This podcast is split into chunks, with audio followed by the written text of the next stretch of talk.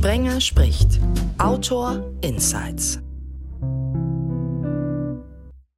Sprenger spricht hier. Hallo zusammen. Schön, dass ihr auch bei der ersten Folge 2023 dabei seid.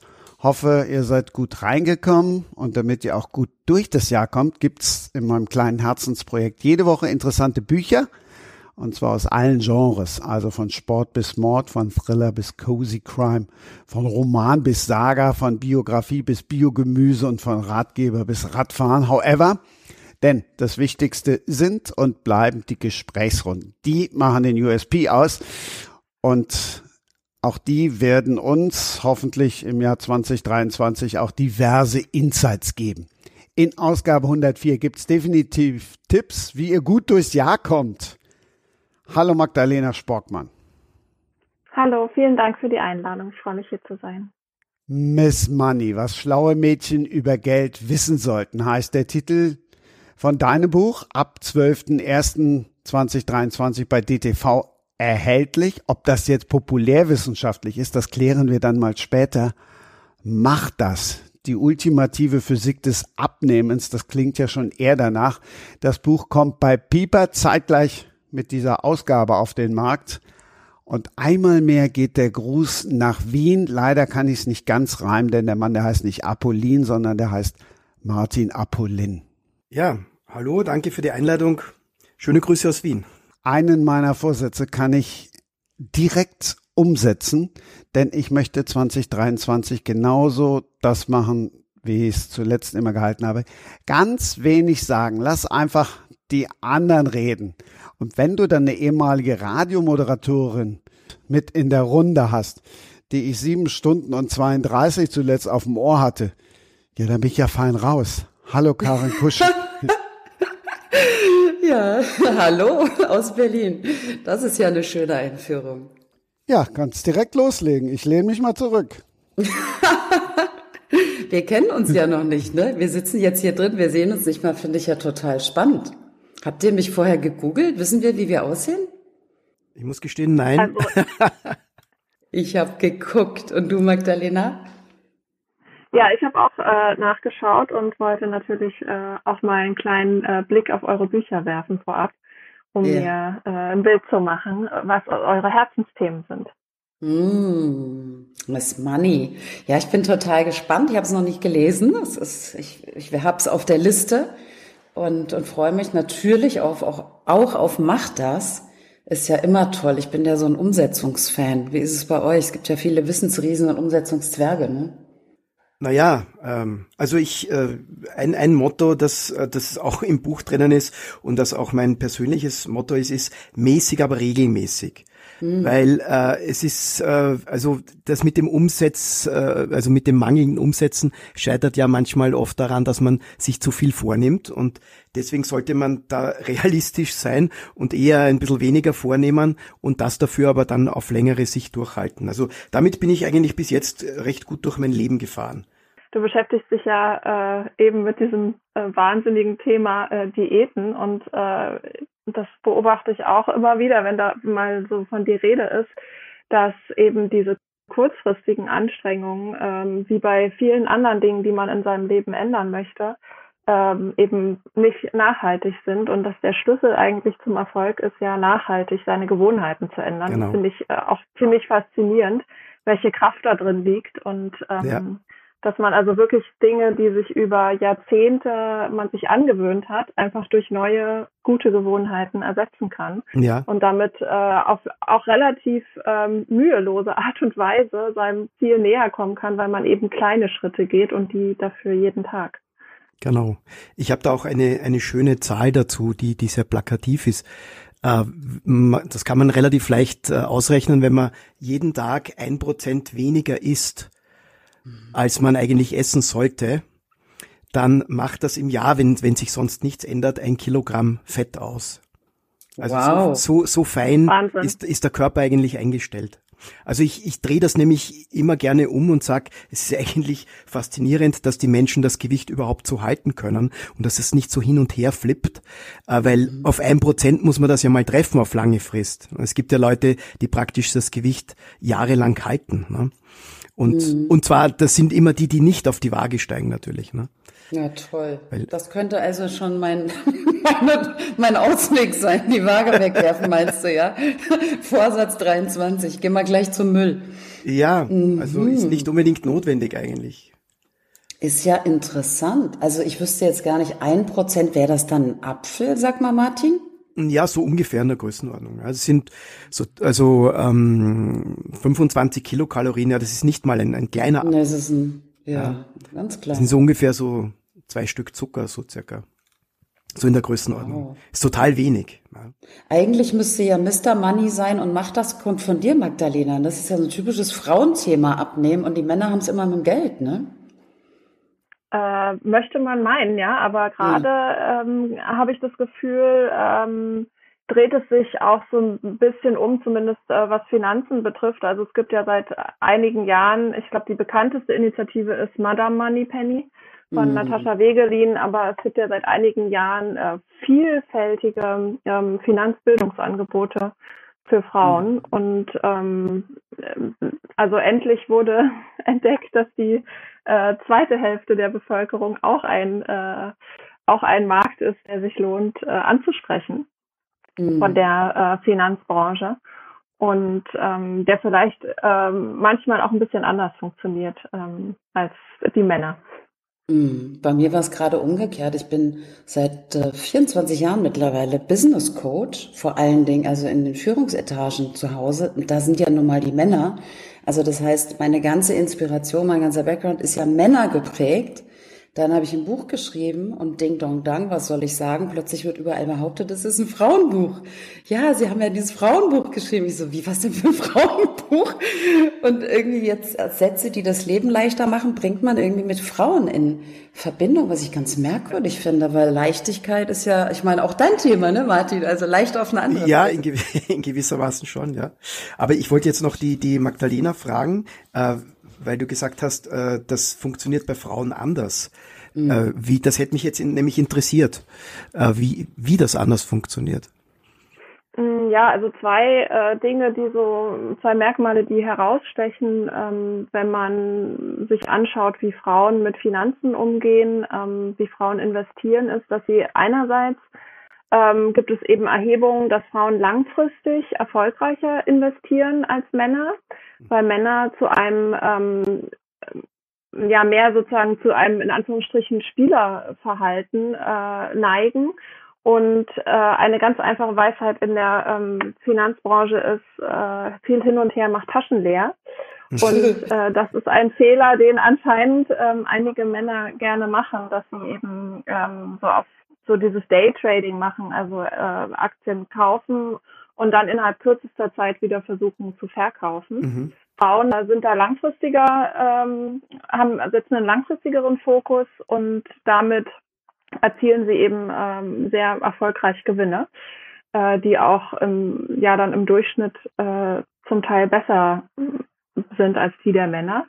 Und das andere Merkmal ist, dass Frauen äh, ihre, dass Frauen sehr wichtig ist, wenn sie Geld investieren, dass das nachhaltig passiert. Also Frauen haben viel stärkeren Fokus auf Nachhaltigkeit als Männer, mhm. was ja äh, sozusagen global gesehen äh, und gesellschaftlich gesehen auch was wünschenswertes ist, dass Menschen ihr Geld eben nicht ausschließlich ähm, so investieren, dass sie eine hohe Rendite haben, sondern auch äh, mit in Betracht ziehen, wem gebe ich denn mein Geld Mhm. Und ähm, was machen die damit? Und wie kann ich vielleicht durch mein Geld einerseits natürlich, weiß ich nicht, meine Altersvorsorge sichern, aber andererseits eben auch die Welt ein bisschen mehr zu der Welt machen, wie ich sie gerne hätte. Martin, wie ist es denn bei dem Abnehmthema, wenn das jetzt, wenn ich das mal übertrage, was die Magdalena sagt, dass die Frauen so nachhaltiger und beständiger eigentlich sind und die Männer eigentlich so die Zocker mit dem schnellen Hin und Her,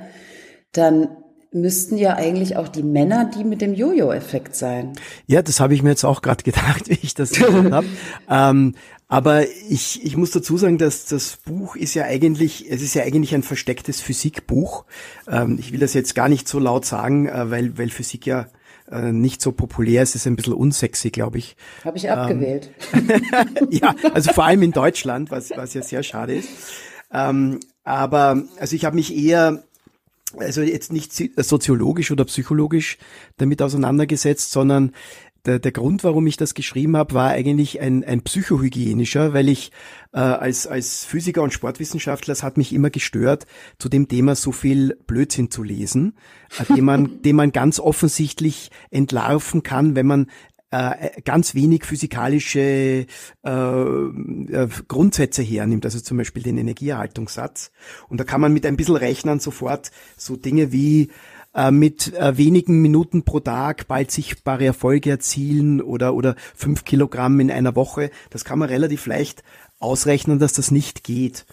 Und, und deswegen habe ich das geschrieben, weil, weil es mir mal wichtig war, dass, das, dass man das schwarz auf weiß irgendwo nachlesen kann, dass manche Dinge einfach äh, gegen die Physik sind.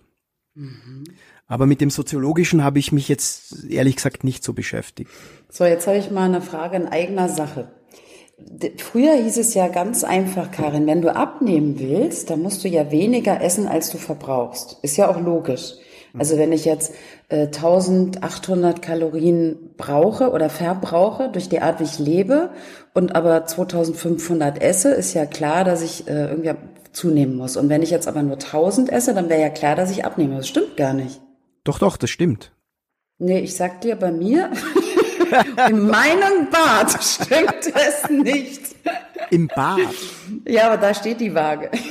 Ach so. ja, aber äh, das liegt, also das mit der Energiebilanz, das stimmt immer. Hm. Äh, das, äh, weil das basiert auf dem Energieerhaltungssatz und der ist in Stein gemeißelt. Der ist so gut überprüft, also der sagt, ich sage es ganz mal salopp, Joule, also Energie, äh, kann weder vom Himmel fallen noch verschwinden. Hm. Also ich kann die eine, genauso wie ich bei einem Sparschwein oder bei einem gut geführten, seriös geführten Konto genau die Bilanzen machen kann mit, mit Input und Output, kann ich das beim Körper auch machen. Das kann man auch genau messen. Also da fährt die Eisenbahn drüber. Das Problem, wenn man nicht abnimmt, ist, dass es äh, zum Beispiel Dinge gibt, die man vergisst, äh, in die Bilanz mit einzurechnen. Zum Beispiel Getränke oder Alkohol oder dass man äh, unvernünftig wird und dann äh, lange Zeit äh, vielleicht das schafft, ein, zwei Tage lang, und dann aber doch mal einen Hungeranfall bekommt und was isst. Ähm, oder zum Beispiel, dass man, wenn man äh, weniger isst, natürlich auch der Grundumsatz nachlässt und man wird müde und, und macht nicht so viel Bewegung. Also ich habe das vorher mit diesem einen Prozent gesagt. Das ist, das, das sieht man ja mit freiem Auge nicht. Das eine Prozent. Äh, das ist so wenig, äh, dass man das gar nicht merkt. Und wenn man diesen, diesen kleinen Überschuss hat, also wenn es zehn Prozent sind, dann ist das schon fast ein Kilogramm im Monat. Und zehn Prozent ist, ist nicht sehr viel. Aber Magdalena, mal von Frau zu Frau, hast du das nicht auch schon mal, es ist ja eine Suggestivfrage, merke ich gerade, hast du das auch schon mal erlebt, dass du weniger isst? Ich habe zum Beispiel mal fünf Tage gefastet und hatte danach ein Kilo mehr. Und Fasten heißt übrigens nichts essen und nur Wasser trinken oder Tee. Äh, dass du dann trotzdem zunimmst oder nichts verlierst? Also ich muss gestehen, dass ich das nicht so genau beobachte. Was ich aber beobachte, ist, ähm, wie extrem anstrengend geistige Arbeit ist. Also immer, wenn ich mhm. so Phasen ähm, habe in meinem Leben, dass ich, äh, weiß ich nicht, als ich meine Masterarbeit fertig geschrieben habe oder jetzt, als ich in der finalen ähm, Phase von meinem Manuskript war, ähm, dass ich einfach unglaublich viel Hunger hatte die ganze Zeit, mhm. ähm, weil mein Gehirn so viel Energie verbrannt hat und ähm, aber hinterher genau meine Sachen mir auf jeden Fall noch gepasst haben. Bei mir war es genau anders. Ich habe das Buch runtergerockt in 50 Tagen ähm, und äh, ich habe ganz wenig Hunger gehabt und habe wenig gegessen und stundenlang im Schneidersitz gesessen mit dem Fazit äh, Meniskusriss links. Oh. oh. Das war dann das Thema. Äh, sollte hätte ich vielleicht mal weniger als sechs Stunden machen sollen. Aber dann stimmt doch deine Bilanz nicht. Äh, doch, doch. Äh, da, ich, ich freue mich. Ich, ich, ich, kann mich da ganz entspannt zurücklehnen, weil äh, der, der Energieerhaltungssatz ist, ist einer der am besten belegten äh, Sätze in den Naturwissenschaften überhaupt. Nein, das, das Problem, äh, ums, um das es da geht, ist, äh, es ist der Unterschied, ich nenne das immer abnehmen und abspecken. Das ist mhm. kein sehr schöner Ausdruck, aber das bringt sie auf den Punkt. Also das, was man will, ist, man will Fett verlieren, also den, den Schwimmreifen, die Fettpölsterchen. äh, und die Waage zeigt ja nicht an, was man abnimmt. Mhm. Und äh, ich habe das zum Beispiel bei mir äh, ganz ähnlich, deswegen steige ich eigentlich auf die Waage nicht mehr drauf. Äh, das hat äh, letztlich mit dem Wasserhaushalt zu tun. Also das, mhm. was, was, was sehr schnell schwankt, das hat man über den Wasserhaushalt. Äh, und äh, also zum Beispiel, Extrembeispiel, wenn ich in die Sauna gehe, man kann äh, bis zu zwei Liter Schweiß pro Stunde verlieren. Also ich kann mich sozusagen schlank schwitzen, jetzt unter Anführungszeichen. Äh, dann, dann habe ich nach zwei Stunden, zeigt mir die Waage, äh, vielleicht drei Kilogramm weniger, was ja schon ziemlich gefährlich wäre. Aber das ist ja nicht Abspecken. Und alle kurzfristigen Schwankungen der Waage sind immer Flüssigkeitsschwankungen. Ja, weil, mhm. weil, äh, weil der, der, der Körper besteht ja zu je nach, je nach Körper, Körperbautyp und, und Geschlecht und so, aber sagen wir aus 60 bis 70 Prozent aus Wasser. Und das ist ein riesengroßer Speicher und da, da kann schon mal ein bisschen was dazu und wegkommen, ohne dass man das merkt. Also jetzt äh, also äh, äh, von der Befindlichkeit her. Mhm. Und das ist die das ist die schnelle Schwankung. Und das, was man abnehmen möchte, also das das Fett, das ist die langsame Schwankung.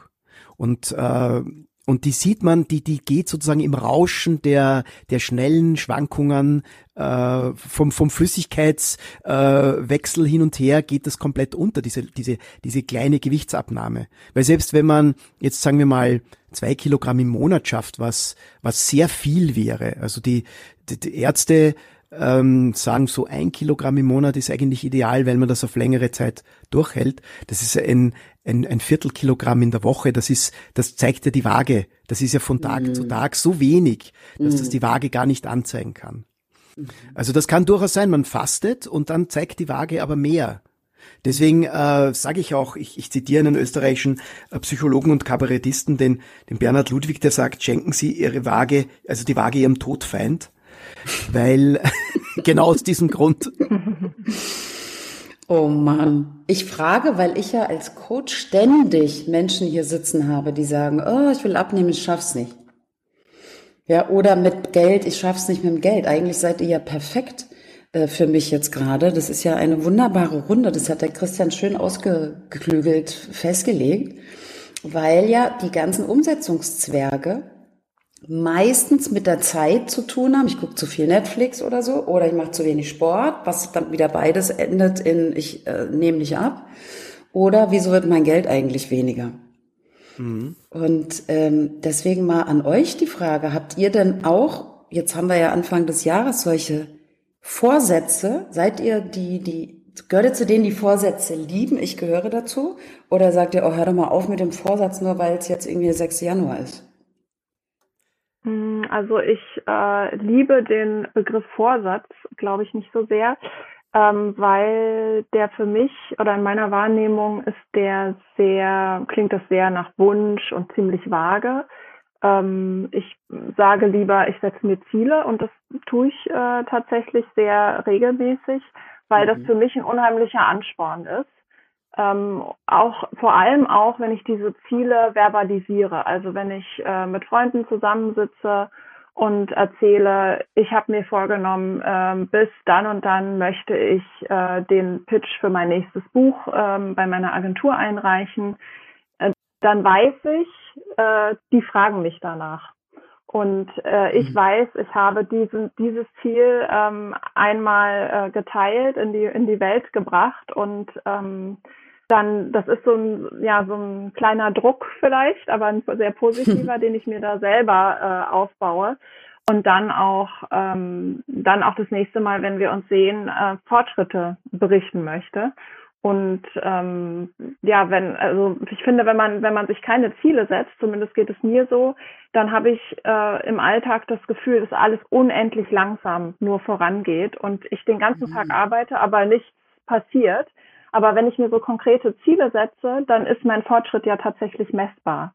Und mm. ich kann dann ähm, gucken, okay, ich hatte diese und jene Ziele, habe ich sie denn erreicht? Und dann sehe ich ja auch, äh, was ich getan habe. Denn gerade bei geistiger Arbeit ist es ja nun mal so, dass man am Ende selten, also es sei denn, es kommt dann ein Buch dabei raus, ein äh, greifbares Ergebnis in der Hand. Mm. Und ähm, da finde ich äh, zum Beispiel eine erreichte Deadline doch sehr befriedigend. haben es Handwerker besser, ne? Die haben dann da einen Tisch stehen oder so.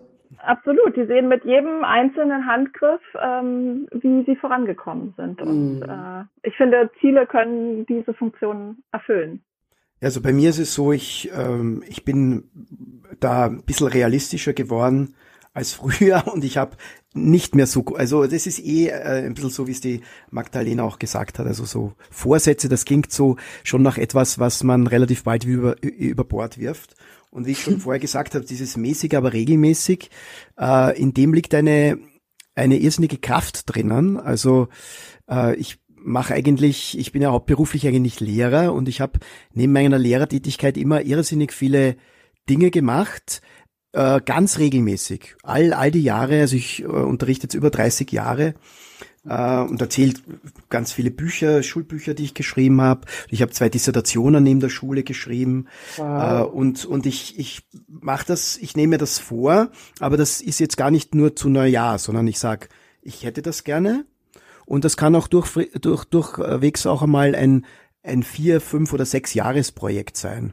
Also ich habe eben für Österreich äh, Physikschulbücher geschrieben. Das war eigentlich ein unterm Strich ein Fünfjahresprojekt, da die ganze Sekundarstufe 2 äh, durchzuhalten, dieses ganze Prozedere, das ist bei uns sehr aufwendig mit Schulbuchkommission und, und jeder redet rein, der Verlag sagt was und die Schulbuchkommission sagt was und äh, dass man das dann so, so äh, rüberbringt, wie, wie, wie es einem eigentlich am Herzen liegt das ist eine, ein hartes Stück Arbeit, aber das, das nehme ich mir vor und dann, dann ziehe ich das eigentlich auch immer durch.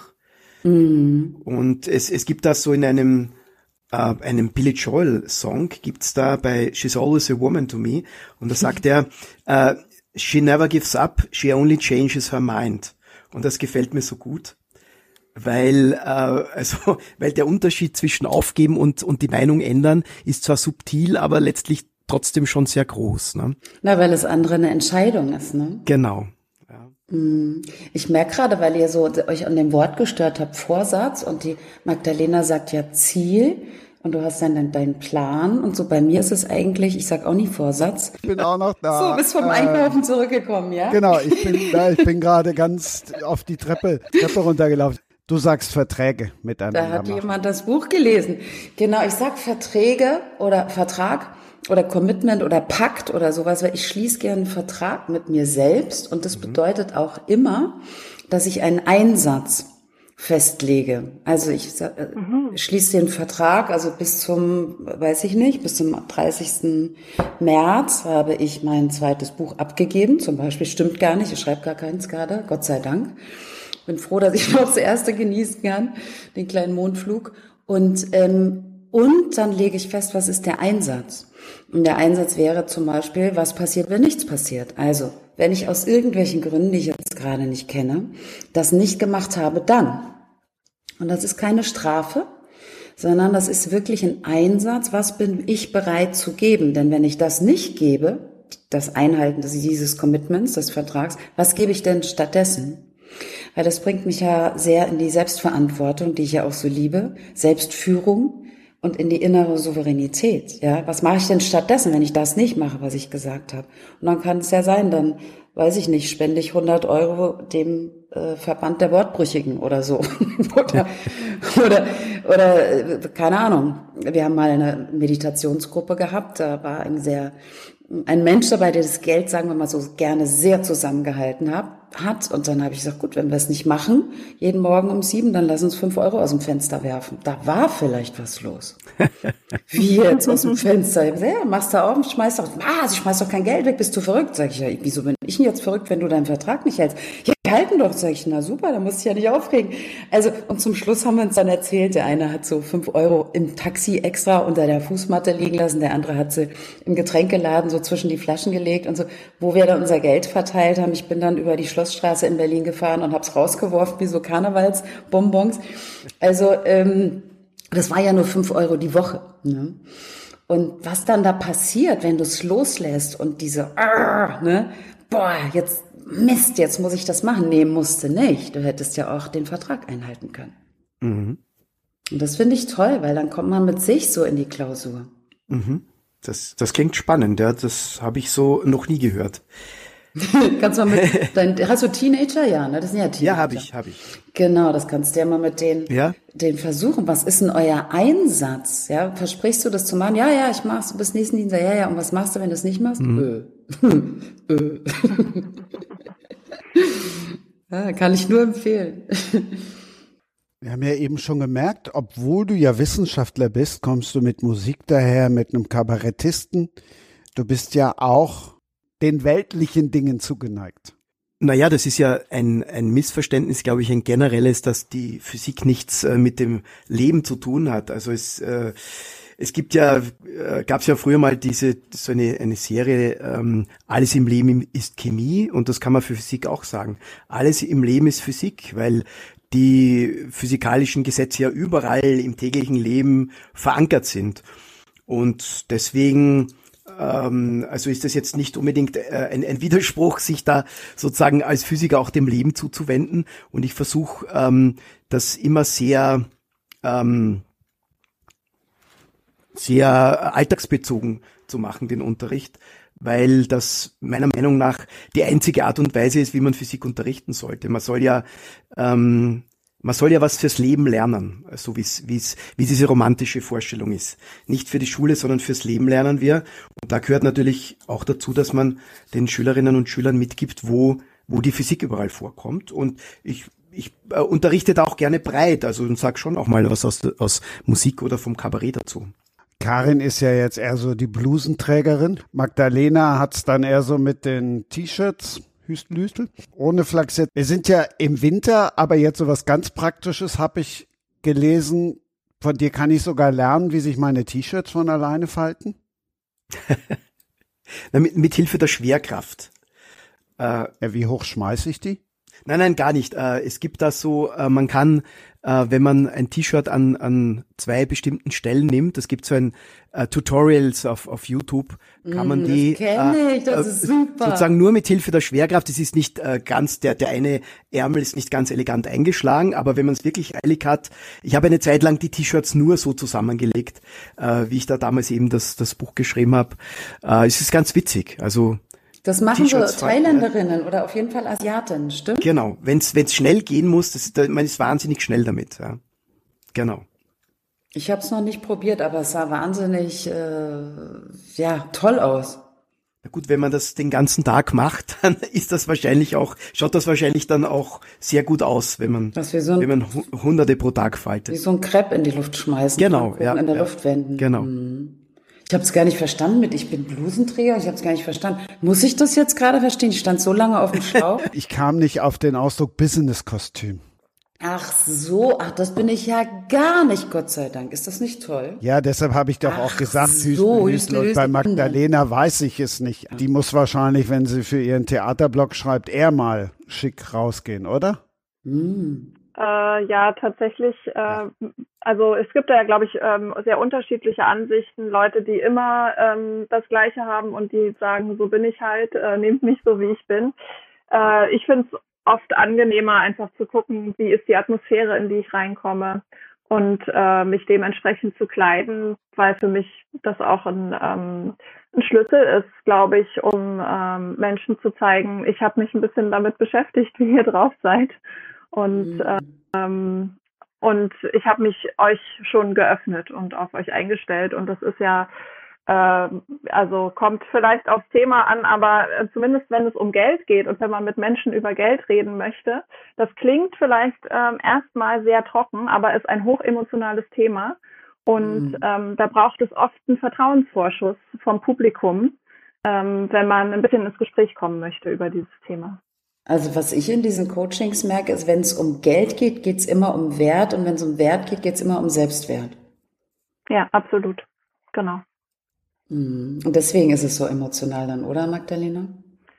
Ja, richtig, das zum einen, aber zum anderen ähm, bestimmt ja oder spielt Geld ja auch in sehr, sehr vielen äh, Beziehungen eine Rolle. Und da meine ich nicht nur Ehepaare, da meine ich auch ähm, Eltern und äh, Kinder, die aushandeln, ähm, wie viel Unterstützung noch äh, vielleicht, also zum Beispiel während des Studiums angemessen ist, Ähm, Geld spielt eine Rolle bei Erbstreitigkeiten. Ähm, mhm. Geld spielt eine Rolle, wenn sich die Karrieren von Freunden und Freundinnen unterschiedlich entwickeln und äh, die eine plötzlich äh, lieber ins Luxusrestaurant geht, während der andere sich aber eher nur einen einfachen Imbiss leisten kann und dann muss man mm. über Geld sprechen plötzlich. Steht das auch in deinem obwohl, Buch, solche Themen? Ähm, also Jein, sage ich mal, jetzt nicht ähm, natürlich angepasst auf Kinder. Ne? Also das Buch ist mhm. ja ab zwölf, das heißt, ähm, aber auch da, auch Kinder merken ja, äh, dieses andere Kind hat äh, irgendwie mehr, anscheinend mehr Geld zur Verfügung als ich oder weniger Geld. Mhm. Ähm, da geht es um Markenklamotten, da geht es darum, ähm, wie die Freizeit verbracht wird, wer sich jetzt das Kino leisten kann und wer nicht, äh, wer viel, wie viel Taschengeld bekommt. Also ähm, genau, das ist, äh, ist auch ja in vielen Beziehungen ein Thema und auch deswegen sehr emotional, denke ich. Und wir haben eben wenig Übung in Deutschland darüber zu sprechen im Vergleich Was? zu anderen Ländern. Ja, Amerika zum Beispiel, die, die hauen es ja. ja sofort raus, ne? What are you earning? Wo ich denke, why do you care? ja. Was ich feststelle, ich, ich habe sehr viele ähm, Schauspieler, überhaupt Künstler gecoacht in meinem Leben, die können ja gar nicht für sich selbst einstehen. Ohne Agentin würde es gar nicht gehen. Weil jeder könnte so wunderbar für andere verhandeln und super viele äh, Argumente finden, warum jetzt der andere so viel wert ist, aber den eigenen Wert benennen, uh, also wenn man selbst das Produkt ist, ne, nicht die Schauspielerin bin, äh, zu sagen, ich koste so und so viel am Tag, uh, das ist ganz schwierig. Ne? Mhm, richtig, ja. Obwohl ja auch ein Trick bei Gehaltsverhandlungen ist, ähm, den, also die Zahl, die man fordert, eben nur als Zahl zu sehen und äh, mhm. äh, ganz bewusst sich davon frei zu machen. Aber das braucht natürlich Übung.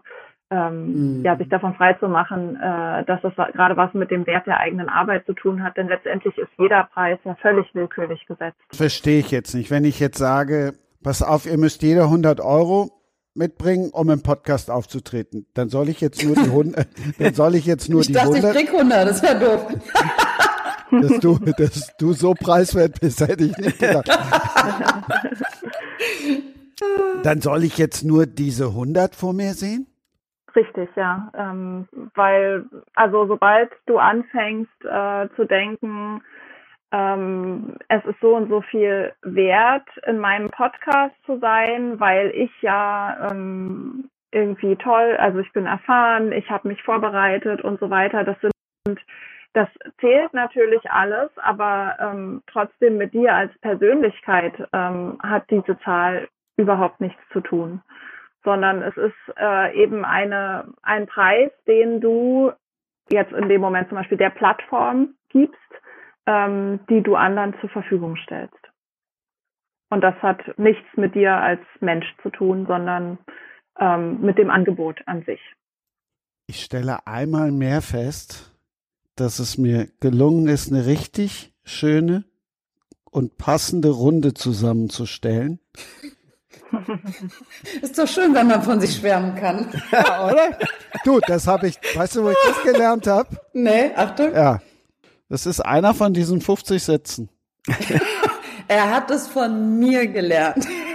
Das ist ja jetzt groß. Ernsthaft? Wie gesagt. Hm, okay, das war schon wieder einer. Wir machen hier Insider. Habt ihr eigentlich mein Buch gelesen? Entschuldigung, es ist seit zehn Monaten draußen, deswegen frage ich mal. Ich habe die Leseprobe ich, mir angeschaut. Ähm, ich zitiere noch einen Satz. Hm. Ich habe die Zeit falsch eingeschätzt. Ja. Kurzen Break. Karin, hast du auch den letzten Satz wiedererkannt? Natürlich, ich habe die Zeit falsch eingeschätzt. Ja, siehst du. Du bist ja wahnsinnig belesen. Das ist ja alles irre. Ich bin hier begeistert. Ja, es klingt alles logisch. Mein Gefühl rät mir jedoch was anderes. Gute Besserung, sage ich dazu. Großartig. Über das Buch sprechen wir gleich noch. Wir wollen noch so ein bisschen nochmal zurückkehren weil wir das ja eben mit der Diät gehört haben. Ich oute mich jetzt mal selber. Ich habe auch schon die HCG-Diät gemacht. Das ist wirklich geil. Du kommst zwar keine Treppe mehr hoch und äh, du zitterst und dir ist kalt, aber bist dann mal eben vier Kilo die Woche los. Äh, naja, äh, wie ich schon vorher gesagt habe, ähm, man will ja das Fett loswerden und äh, Ähm, und da kann man relativ einfach ausrechnen, also mit dieser Energiebilanz, also man muss sich das eben immer wie ein, wie ein Konto denken, mit, mit wo, wo Geld rein und rausfließt oder in dem Fall Joule rein und rausfließen. Und wenn man weiß, dass ein Kilogramm Fettgewebe ungefähr, also ich sage das jetzt in Kilokalorien, weil das glaube ich gängigere Einheit ist, weil die Physiker rechnen gerne in Kilojoule. Also ein Kilogramm Körperfettgewebe hat ungefähr 7000 äh, Kilokalorien. Das ist ein bisschen weniger als ein Kilogramm reines Fett, weil das Körperfett, da ist auch ein bisschen ein Wasseranteil. Und diese 7000 Kilokalorien, äh, die muss ich loswerden, damit ich ein, ein Kilogramm Fett abnehme. Und wenn ich jetzt sage, ein, ein Tagesbedarf sind so ungefähr, wenn ich das mit hoch ansetze, 2400 Kilokalorien und ich mache eine Nulldiät und esse gar nichts, dann dauert das trotzdem drei Tage, bis diese 7000 Kilokalorien rausgeflossen sind. Und wenn ich das jetzt auf eine Woche hochlege, komme ich, wenn's, wenn, wenn alles klappt und man nicht dann doch irgendwo zum Eiskasten geht, auf maximal zwei Kilogramm Fett. Mehr ist völlig unmöglich. Und äh, der Rest, also wenn man tatsächlich fünf Kilogramm in einer Woche abnimmt, weil das ja die, Was die Waage zeigt, dann ist da eben der Rest Wasser, beziehungsweise leerer Darm, das, das macht auch sehr viel aus, ob man am Vortag jetzt am Abend was isst oder nicht. Und, und das ist ganz bitter, Muskelmasse, weil man wenn man eine Nulldiät macht, ist der Körper ja in einer energetischen Not und greift äh, auf alles zurück, was er verheizen kann. Und das ist dummerweise eben auch die Muskelmasse, weil die Proteine kann er sozusagen zum Herstellen dann von, von Kohlenhydratersatzstoffen benutzen, mit denen das Hirn funktioniert. Und dann kann man in der Akutphase von einer Nulldiät bis zu 400 Gramm Muskel pro Tag verlieren. Das ist fast ein halbes Kilogramm Muskel. Und, und das Bittere dran ist, ähm, dass man Muskel nicht durch Essen wieder aufbauen kann. Also ich kann den Kohlenhydratspeicher durch Essen füllen und den Fett, Fettspeicher sowieso, aber den, den Proteinspeicher, also die Muskeln, die kann ich nicht wieder auffüllen. Das kann ich nur durch Krafttraining machen. Und das ist eine sehr, sehr langwierige und mühsame Geschichte. Ne? Und das heißt, wenn man jetzt eben so solche Crash-Diäten macht, wo man sich wirklich an, an, den, an den Rande äh, dessen bringt, was man überhaupt aushält und, und immer so komplett blemblem durch die Gegend rennt, weil das Hirn keine Kohlenhydrate hat, äh, mit denen es arbeiten kann, dann, dann äh, ist das für den Körper eine ganz, ganz, ganz böse Sache. Es, es gibt auch kaum einen Mediziner, der Null Diät irgendwie raten würde. Das ist äh, nur in, in extremen Ausnahmefällen, wenn zum Beispiel Leute weiß ich nicht, die haben 300 Kilogramm und die wollen in einer vernünftigen Zeit was abspecken, sage ich jetzt einmal, dann setzt man die auf Nulldiät und gibt halt vielleicht nur ein bisschen Proteine dazu, Mineralstoffe, ein Spurenelement und sehr viel Wasser und, und lässt sozusagen wirklich nur den, den Körperspeicher verdauen. Also ich habe keine Muskel abgebaut. Ich hab, war immer brav beim Muskeltraining und ganz viel getrunken. HCG ist ja jetzt nicht null null. Also HCG ist zwar schon krass, Sag du doch mal, um es mit deinem Buchtitel zu sagen, mach das. Also, was sollen wir machen, damit wir dünn durchs Jahr kommen? Ähm, ich ich, ich äh, zitiere mich jetzt nochmal, mäßig, aber regelmäßig. Äh, also, wann, wann immer man eben so einen, einen Vorsatz hat, der unrealistisch ist, wird man sowieso dran scheitern. Und man sieht ja über die Jahrzehnte, wenn, wenn ich jetzt mir anschaue, was, sagen wir, in den letzten 40, 50 Jahren passiert ist, dann sind, da gibt's ja ganz viele Untersuchungen, die Menschen äh, in, in Europa immer dicker geworden. Und, und es gab ganz viele Fitnesswellen, es gab äh, das Aerobics und es gab das Jogging und dann äh, gab's gab's Inline-Skaten und weiß der Kuckuck, was es alles gegeben hat. Und es hat aber alles nichts geholfen. Die, die Menschen haben trotzdem zugenommen, weil also ich, ich nenne das immer den Sog der Gesellschaft. Äh, der, der Sog der Gesellschaft ist halt leider in die Richtung, dass wir äh, im Supermarkt dazu verführt werden, äh, hochkalorische Dinge zu kaufen, die wir eigentlich äh, gar nicht kaufen wollten. Äh, oder, oder beim, beim Imbissstand irgendwelche Dinge zu essen, die wir gar nicht essen wollten, auf der einen Seite. Und auf der anderen Seite äh, wird uns ja immer, immer mehr an Bewegung abgenommen. Äh, also ich meine, nehmen wir diese, die, diese Treppe. Es gibt äh, in Wien gibt's eine, eine super Rolltreppe äh, von vom Westbahnhof, die ist sehr, sehr lang, also die, die ist sicherlich 100 Meter lang. Und es gibt äh, daneben eine Treppe. Und die Leute stehen ganz brav bei der Rolltreppe an und warten geduldig in, in Dreierreihen, dass sie da die Rolltreppe raufgezogen werden. Und die Treppe daneben ist komplett leer. Und das ist zum Beispiel einer von, von meinen Vorsätzen.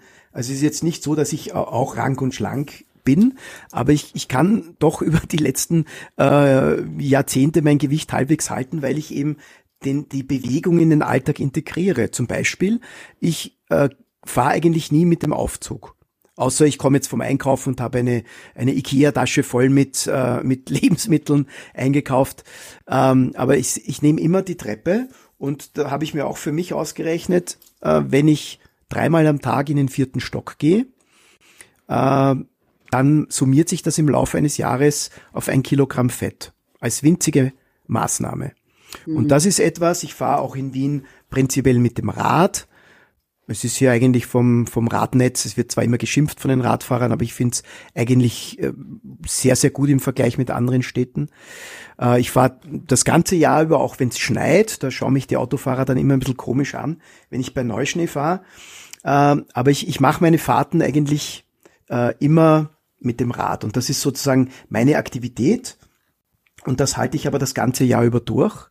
Und das ist so eben das Zünglein an der Waage. Das sind eben diese paar Prozent, die ich mir da rausquetsche, äh, damit ich dann zumindest mein Gewicht halten kann.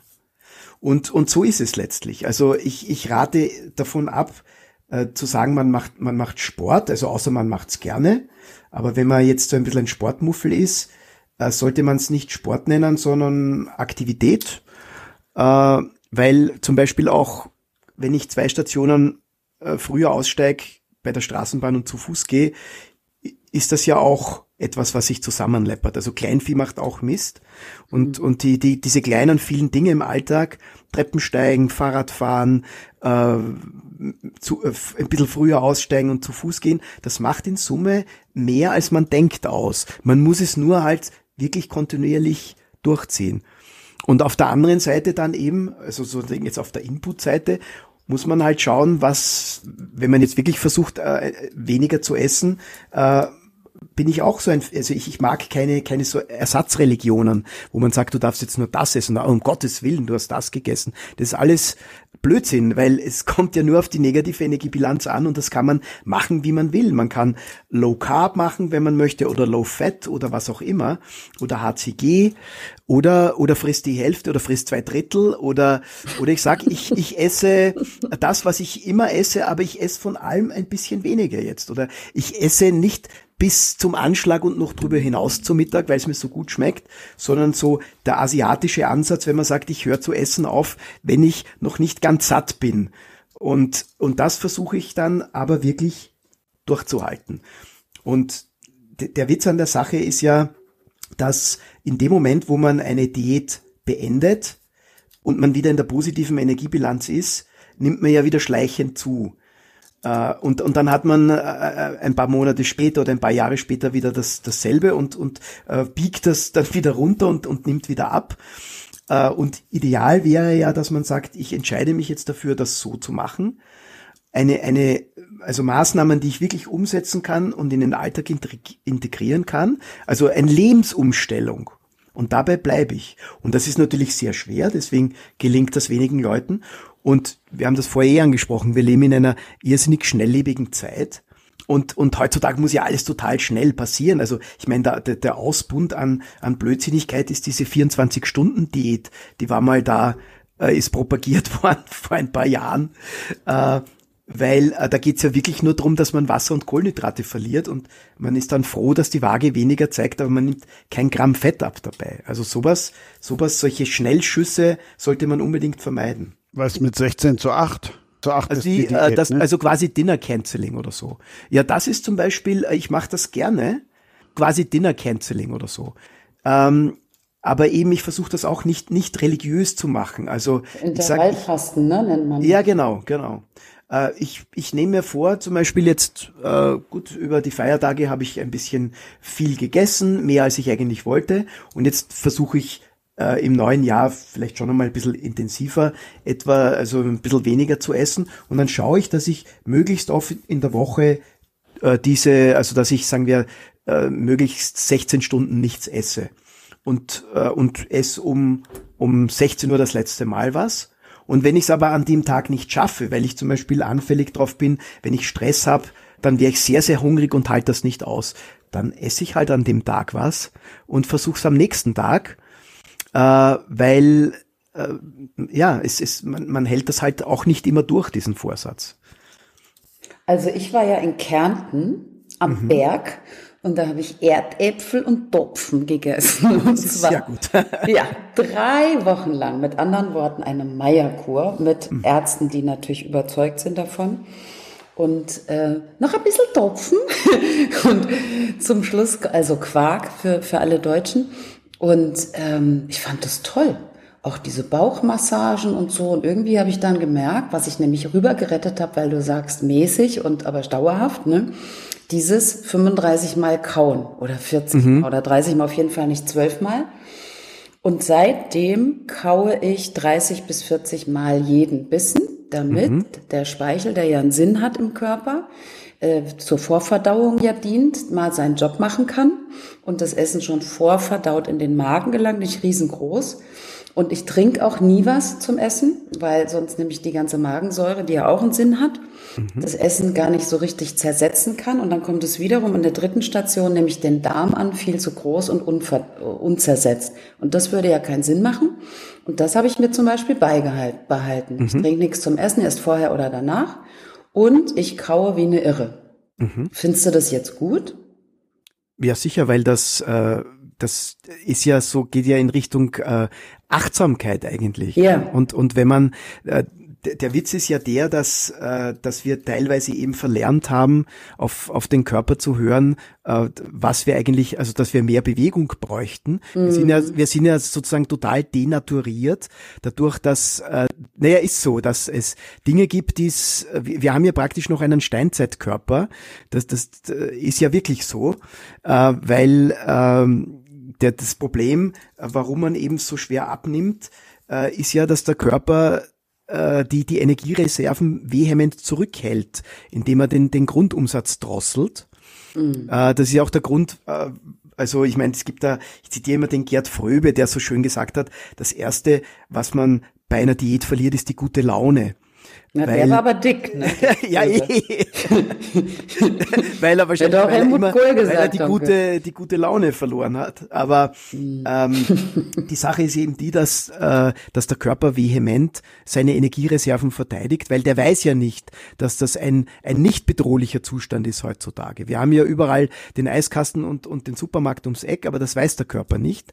Und für die Gene ist, äh, wenn man, wenn man jetzt ganz stark reduziert, äh, also ist das immer ein, ein Alarmzeichen. Ne? Und äh, wenn man jetzt versucht, äh, sich das äh, alles mehr bewusst zu machen, äh, ne, wenn, wenn das, das Kauen gehört dazu, dass man, dass man spürt, ähm, äh, ich habe jetzt einen leichten Hunger, äh, aber ich bin jetzt eigentlich auch schon satt. Das, die, die, oft ist man so schnell, dass man diesen, diesen Punkt, wo man satt ist, schon längst überfahren hat. Und dann isst man ja eigentlich nur, weil es einem gut schmeckt. Und nicht mhm. mehr, weil man, weil man hungrig ist. Ne? Und wenn man jetzt äh, bewusst isst und viel kaut, dann hilft man auch wieder dieses, äh, diese Achtsamkeit äh, in Bezug aufs Essen und auf, auf Bewegung zu bekommen, die uns einfach abhanden gekommen ist. Also, oder ein, ein, ein kleines Beispiel jetzt, was ich ein bisschen äh, mit, mit Sorge sehe, sind bei uns diese E-Scooter, weil das, das schaut nach wenig aus. Aber wenn jetzt die Leute zum Beispiel anfangen, statt dass sie zu Fuß gehen, nur mit dem E-Scooter zu fahren, äh, dann ist ja das das nächste, äh, quasi der, der nächste schleichende Dickmacher, weil, weil wir uns, näher, aber weil wir uns dann überhaupt nicht mehr bewegen. Ne? Mhm. Und, und diese Initiativen, diese 10.000 Schritte, was immer propagiert wird, das haben wir heutzutage schon lang nicht mehr, weil, weil wir ja also die Gesellschaft, so die, die, die Menschen äh, machen alles motorisiert, die, die fahren überall mit dem Auto hin, die fahren dann mit dem Auto ins Fitnesscenter und mit der Rolltreppe in den dritten Stock und dann stellen sie sich eine halbe Stunde aufs Laufband. Und das ist ja mhm. total verrückt eigentlich, ne? weil man, weil man die hm. Bewegung ja, äh, also in, in Wien gibt's da so eine, eine Kette von, von Fitness, äh, ja, so ein Fitnessinstitut und die haben so, so große Panoramafenster und das schaut so verrückt aus, wenn man da vorbeifährt und da stehen dann 40 Leute auf einem Laufband und laufen und bewegen sich nicht vom Fleck und oder fahren am Rad und bewegen sich nicht vom Fleck und ich fahre da mit dem Rad vorbei und denke mir, das ist eigentlich total verrückt, ne? weil warum fahren die, äh, naja, aber es ist doch, warum fahren die in Wien nicht mit dem Rad?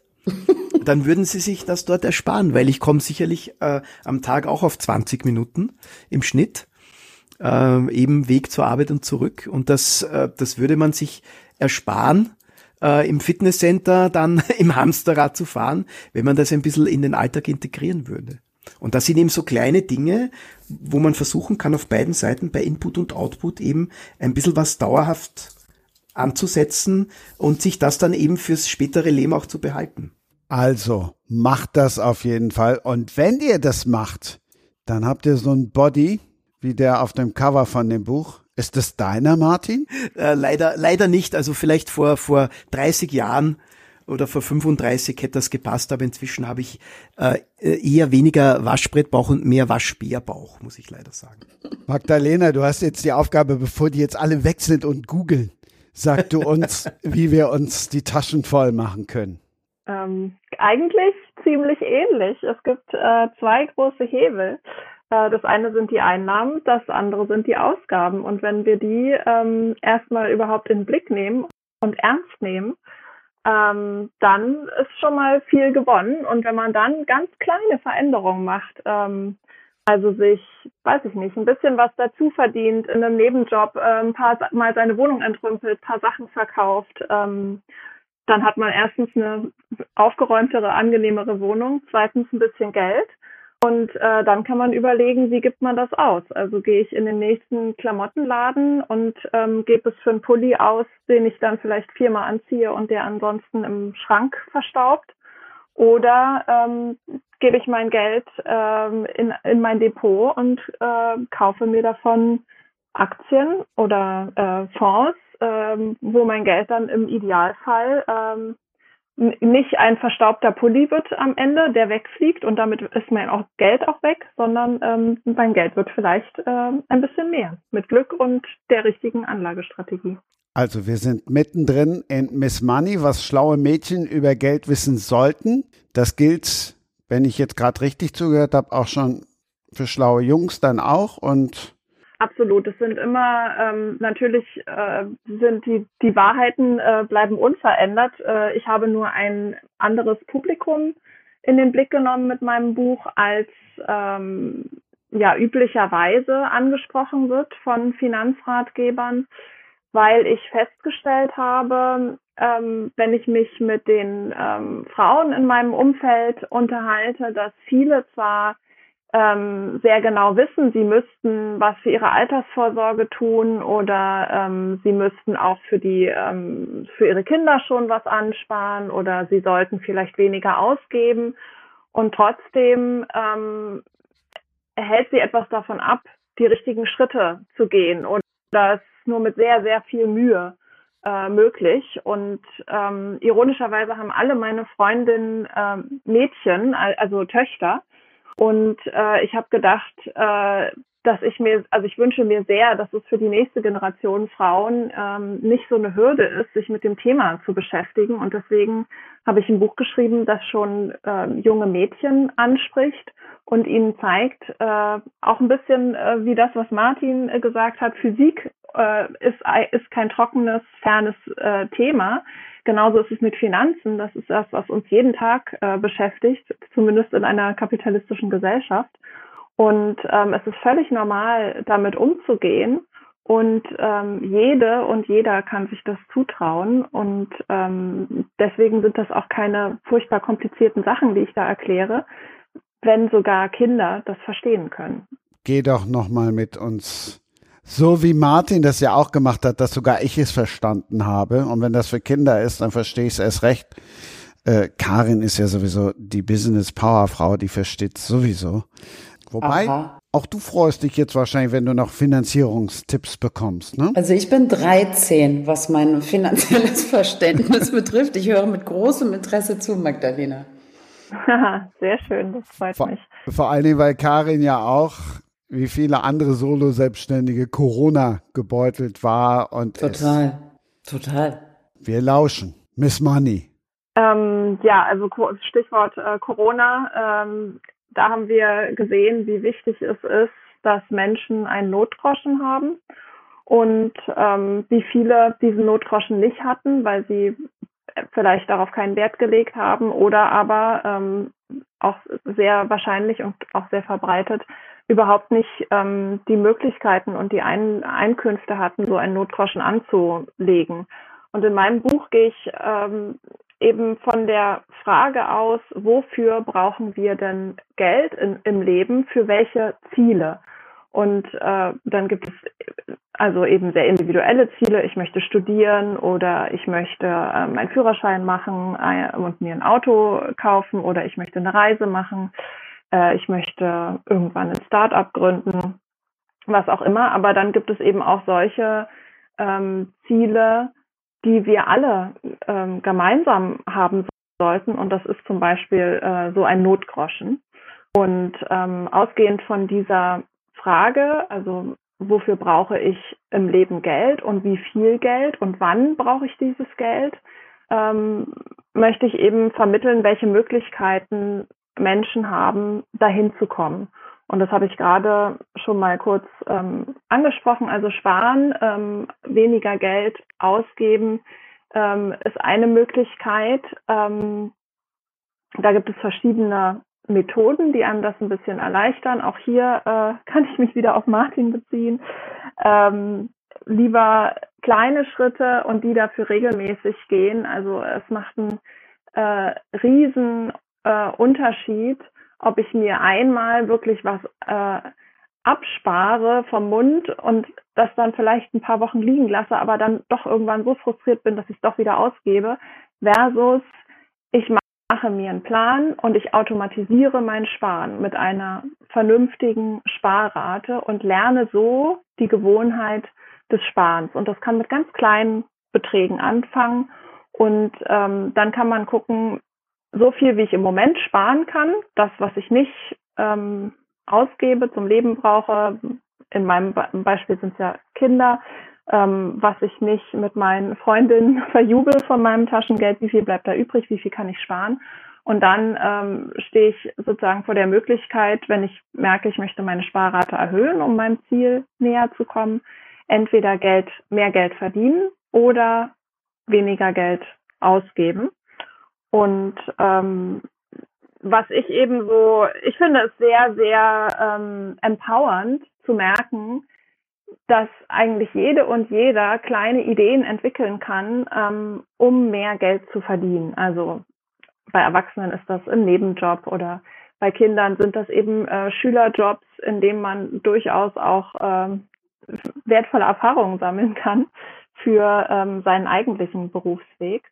Und ähm, ja, weniger auszugeben, das ist ja nicht nur fürs Portemonnaie gut, sondern auch ähm, für die Umwelt, wenn wir den alle den Konsum ein bisschen zurückschrauben.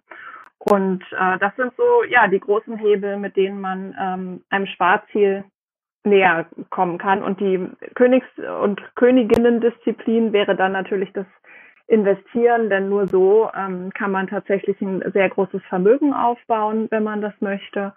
Und ähm, auch das erkläre ich in meinem Buch schon für Kinder verständlich die grundsätzlichen Prinzipien des Investierens und äh, die paar goldenen Regeln, die es gibt, auf die man achten sollte. Das erinnert mich daran, dass ich mit zehn, glaube ich, auf dem Fechenheimer Friedhof vor der Schule, also um sieben Uhr Kastanien gesammelt habe. Und da gab es für einen Zentner zehn Mark. So, und die ja. wurden dann verfüttert, diese Kastanien an Schweine oder so. Habe ich dann mal so einen Bauern abgeliefert, wie ich die 50 Kilo jetzt dahin gebracht habe, weiß ich gar nicht. Aber so ging's los und dann, ich habe schon immer gern gesungen. Und dann hat mein Vater gesagt, der Jazzmusiker war, äh, die suchen Kinder, ein Kinderchor, du Lust, da gehen wir jetzt hin in die Oper. Und da habe ich da angefangen, für fünf Euro die Generalprobe, drei Euro die Probe und zehn Quatsch Euro Mark mm, die Aufführung. Und das hat man aber nur einmal im Jahr ausgezahlt bekommen. Dann waren das halt 200 Marken. Dann war ich natürlich Queen of the Night für meine Verhältnisse. Und das sind natürlich so tolle Erfahrungen, die weiß ich ja bis heute noch, wie sich das angefühlt hat, was das für ein, äh, ja, was das für ein erhabenes und tolles Gefühl auch war. Ich habe jetzt was gemacht und das ist jetzt das Ergebnis. Und das ist toll, wenn Kinder nicht nur Taschengeld kriegen, sondern sich überlegen, ja, Moment, wenn halt alle ihren Keller voll haben, dann gehe ich vielleicht mal dahin und sage, darf ich das haben und verkauf's auf dem Flohmarkt oder so. Ja, richtig. Es geht darum, sich, sich, wirksam mhm. zu fühlen, glaube ich. Genau, nicht, das ist ein tolles Nicht dazustehen und zu denken, oh, ich hätte so gerne dies und das, aber genau. es ist ja nur so und so viel Taschengeld, ich kann nichts machen sondern genau. ähm, es gibt durchaus ähm, Wege, wie man selber was daran ändern kann an der Situation. Ja. So viele Wege, ob das Nachhilfe ist oder für Apotheken irgendwas von A nach B mit dem Radfahren oder I don't know. Also ich mache das gerne in den Workshops, diese Frage, womit hast du als Kind dein erstes Geld verdient? Und dann ja. werden alle, dann siehst du das Strahlen ne, auf dem Gesicht. Und dann geht ja jeder nach vorne und hängt seinen Zettel dahin. Und dann kommen die tollen Stories und das hat immer sehr viel mit dem Menschen jetzt noch zu tun. Was wir damals sozusagen ge gepflanzt haben, das ernten wir heute noch. Ja. Diese Parallelität äh, von, von unseren beiden Themen so schön mit der, mit der Bilanz, weil äh, das, äh, das ist das eine und das, das zweite, ich, ich weiß jetzt nicht, da gab es mal in Deutschland so eine Sendung ähm, mit so einem Schuldnerberater, das habe ich mal, mein Gott, vor Jahren äh, ein paar Mal gesehen. Und ähm, da war es ja immer so, dass das ein fixer Bestandteil war, äh, dass einmal aufgelistet wird, was alles äh, ausgegeben wird und eingenommen wird. Und im Prinzip ist das, äh, um, um, um zu schauen, okay, ich habe eigentlich äh, ständig eine negative Geldbilanz und deswegen ist kein Wunder, dass ich immer pleite bin. Und beim, beim Zu- und Abnehmen ist es ja eigentlich ganz genauso. Also äh, wenn man wenn man mal schaut, was man über den Tag so ähm, ist. Also ich bin jetzt kein Fan davon, dass man das alles immer großartig äh, mit so Apps ausrechnet und so. Aber es kann natürlich schon mal helfen zu schauen, äh, wo ist vielleicht ein, ein großer Brocken. Also zum Beispiel viele Leute vergessen äh, auf die Getränke, ähm, zum Beispiel den Alkohol. Also man, man kann sich aus den Statistiken, äh, aus den OECD-Statistiken ausrechnen, dass äh, in Deutschland sieben Prozent, also des täglichen Tagesbedarfs in Form von Alkohol konsumiert werden. Halleluja. Das ist, ähm, äh, ich muss dazu sagen, in Österreich sind sogar neun Prozent. Äh, das ist eine der wenigen Statistiken, wo Österreich vor Deutschland ist. äh, dummerweise. Äh, aber wenn man, wenn man sich das jetzt mal durchdenkt, nicht? Also wenn ich jetzt sozusagen von heute auf morgen auf Alkohol verzichten würde, also ich bin jetzt sozusagen ein Durchschnittsmensch bei diesen sieben Prozent, dann würde das hochgerechnet im Jahr eben ungefähr sieben Kilo ausmachen, Fett, wenn ich sonst äh, an meinem Leben nichts ändere. Also da sieht man, dass eigentlich bei so kleineren Dingen wie viel, wie viel äh, Spielraum da drinnen ist oder was das auf längere Sicht macht. Ne? Und beim Geld ist es eben genauso. Deswegen finde ich diese Parallelität von, von diesen Bilanzen, das finde ich äh, sehr schön, muss ich sagen. Absolut. Und es geht ja auch um, äh, um Gewohnheiten. Ja, wir Menschen sind einfach Gewohnheitstiere. Und ähm, ich glaube, man neigt vielleicht auch dazu, sich da manchmal so ein bisschen selber zu belügen, weil es eben genau. nicht so einfach ist, Gewohnheiten zu ändern. Und ähm, wenn wir aber schwarz auf weiß sehen, wofür wir, also was wir essen, was wir trinken oder wofür wir unser Geld ausgeben, jeden einzelnen Tag und wirklich einfach alles aufschreiben über einen ja. gewissen Zeitraum, dann ist die Überzeugungskraft dessen, was wir da schwarz auf, ja, auf weiß genau. vor uns sehen, so enorm groß, dass es auch viel, viel leichter fällt, ähm, neue Wege einzuschlagen und äh, Dinge wegzulassen oder durch ähm, bessere, bessere Sachen zu ersetzen. Einfach. Ja. Genau, also ich finde solche, solche Auflist, so ein, so ein plakatives ähm, Sichtbarmachen von Dingen, das finde ich so erhellend, weil, weil da oft äh, Dinge, es werden einem Dinge bewusst, die man äh, ohne Statistik oder ohne Aufschreiben überhaupt nicht mitbekommen würde. Ne? Richtig, ja. Und auch da sind wir auch wieder beim äh, Thema, was wir vorhin schon hatten, äh, mit den Zielen. Ja, wenn ich mir äh, genauso wie den Ist-Zustand dann aufschreibe, wo die Reise hingehen soll, was mein Startziel ist, wie viel ich dafür jeden Monat zurücklegen muss. Und dann auch notiere, habe ich das erreicht oder nicht. Vielleicht sogar, wie du gesagt hast, Karin, einen ähm, Vertrag mit mir selber schließe. Mhm. Ähm, und sage, ähm, wenn ich das nicht schaffe, was ich dann stattdessen mache, ähm, dann ist eben die Motivation noch mal größer, tatsächlich ja. einen Schritt vor den anderen zu setzen. Weil du dann in der Selbstermächtigung bist und auf jeden Fall was machst, was auch immer. Richtig. Und ich ja. finde diese Kraftformel immer so toll. Mm, also ihr kennt ja diese Alliteration Kraft, also K wie klar, R wie realistisch, ne? A wie attraktiv und so weiter. Und wenn du dein Ziel mal checkst nach diesem Kraft, äh, nach dieser Kraftformel, dann steigen bei mir jedenfalls im Coaching fast alle bei dem A aus. Also ist sein Ziel klar formuliert, sind fast noch alle am Start. Ne? Das wäre dann irgendwie, ich will drei Kilo in einem Monat abnehmen zum Beispiel. Ne? Mhm. Das wäre viel, ja. ja. Ja, aber ist es realistisch, gerade noch so zu erreich erreichen, indem es bleibt? Also erreichen kannst du es eh auch in einer Woche, aber dann nimmst du halt vier zu. Ne? Mhm. Also ist es realistisch? Und jetzt kommt's halt, ist es attraktiv für mich? Ne? Mhm. Und äh, da scheitern ja die meisten, weil die ja gar nicht sagen, ich will drei Kilo abnehmen, sondern die sagen, ich will dreimal die Woche zum Sport gehen. Mhm. Ist es realistisch? Ja, du kannst dir die Zeit nehmen. Ist es attraktiv? Nein. Weil sie nämlich nicht dreimal zum Sport wollen, sondern sie wollen drei Kilo abnehmen. Ja. Und dann ist das Ziel halt falsch. Ne? Mhm. Und wenn man das nach Kraft checkt und dann ist es irgendwo, F wäre dann übrigens, ist es irgendwo fixiert, also steht es irgendwo, was ihr oft gesagt habt, ne, mit diesen Listen, also steht das jetzt irgendwo, äh, was du da willst und hast du das T terminiert? Also bis wann denn überhaupt? Also bis zum 30. Juni ist ja was anderes, ne? Mhm. Als äh, bis zum 10. Januar oder so. Wenn man das so abcheckt, sein Ziel, dann weiß man ja schon, okay, also mit dem Ziel komme ich ja gar nicht weit. Und deswegen landen ja auch ganz viele, nachdem sie am ersten noch äh, sich zugeprostet haben mit äh, im Januar nehme ich vier Kilo ab, am, am 6. Januar dann abends um elf mit der Tiramisu vom Kühlschrank auf dem Fußboden sitzen und sagen, komm, jetzt auch egal. äh, weil das Ziel halt blöd war. Das war jetzt die Kraftformel von Karin Kuschig, die Kraftformel vom Physiker die gibt's gleich. Ich habe sie vor mir, meine Physiklehrerin.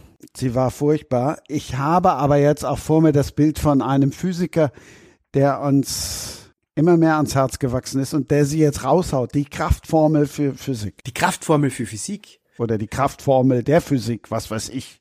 Na, das Los, wäre, äh, das, das, das ist jetzt äh, ein bisschen eine Themaverfehlung, aber das wäre natürlich, die Kraftformel ist, Kraft ist Masse mal Beschleunigung und das ist das, äh, das zweite Newtonsche Gesetz, äh, das der Sir Isaac Newton 1668, äh, 86 äh, publiziert hat. In dem wahrscheinlich äh, wichtigsten naturwissenschaftlichen Buch aller Zeiten. Also das, das Prinzipia. Das ist die Kraftformel der Physik. Ich wollte Martin Apollin auch nur rehabilitieren, weil er sich vorhin dazu bekannt hat, Peter Zwegert geschaut zu haben, den Schuldenberater. so hieß der. Genau, ja. Trash TV vom Feinsten. Also das war, ich, ich habe das irgendwann mal geschaut, wie ich in Deutschland war, weil äh, in, in Österreich schaue ich A ganz wenig fern und äh, und B kein deutsches Fernsehen, da schaue ich dann doch eher die österreichischen.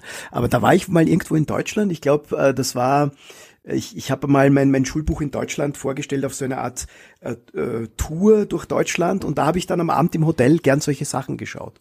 Aber was mir gefallen hat, war eben diese Auflistung. Äh, was, was brauchen die für Geld jeden Tag, also jeden Monat?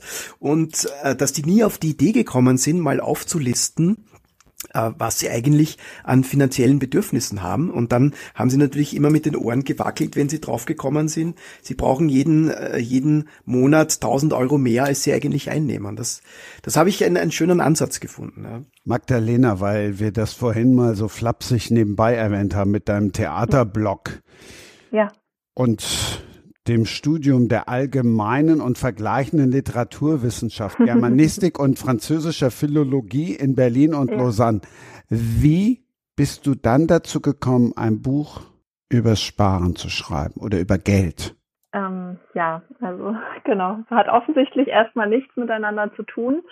Ähm, aber wir haben es schon gesagt, es ist ein sehr äh, lebensnahes Thema.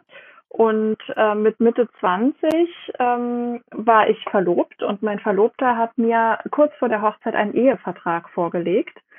Ähm, und ich konnte nur zu dem Zeitpunkt nur ahnen, dass mit diesem Ehevertrag irgendwas nicht stimmt. Genau verstanden habe ich es nicht, weil ich einfach überhaupt nichts über meine privaten Finanzen wusste. Ich war noch Studentin, ähm, wurde von meiner Mutter und meinem Verlobten finanziert und äh, habe mir erstmal soweit keine Sorgen gemacht, bis dieser Ehevertrag kam. Und äh, dann musste ich eben erst äh, in wahnsinnig kurzer Zeit äh, mich belesen, mich informieren und habe dann letztendlich verstanden, dass ich mit diesem Vertrag in eine absolute Abhängigkeit geraten würde. Und das war für mich ähm, ausschlaggebend. Ähm, da habe ich zum ersten Mal verstanden, was meine Mutter damit immer meinte, wenn sie zu mir gesagt hat, ähm, als Frau musst du unabhängig sein.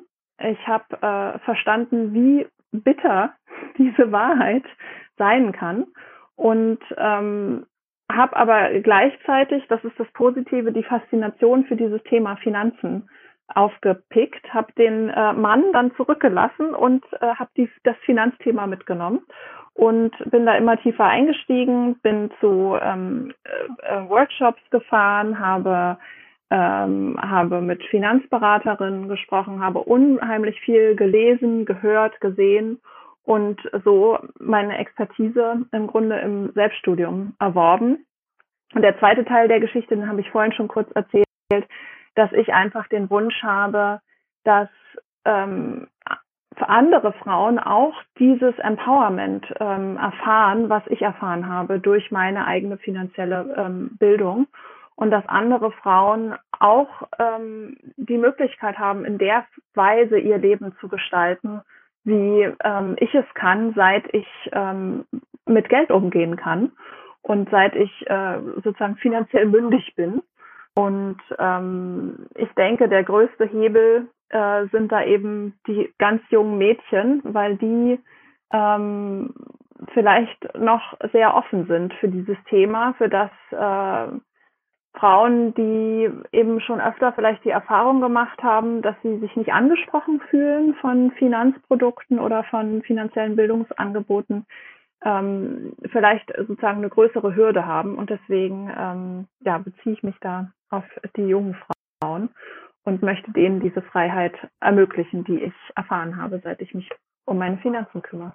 Das ist ja das, was ich an diesem Podcast liebe. Da kommen ja immer Geschichten bei raus, die du nirgendwo findest, die du nirgendwo vorher gehört hast. Das ist ja überragend. Das, was für ein Arsch, das schneide ich dann raus.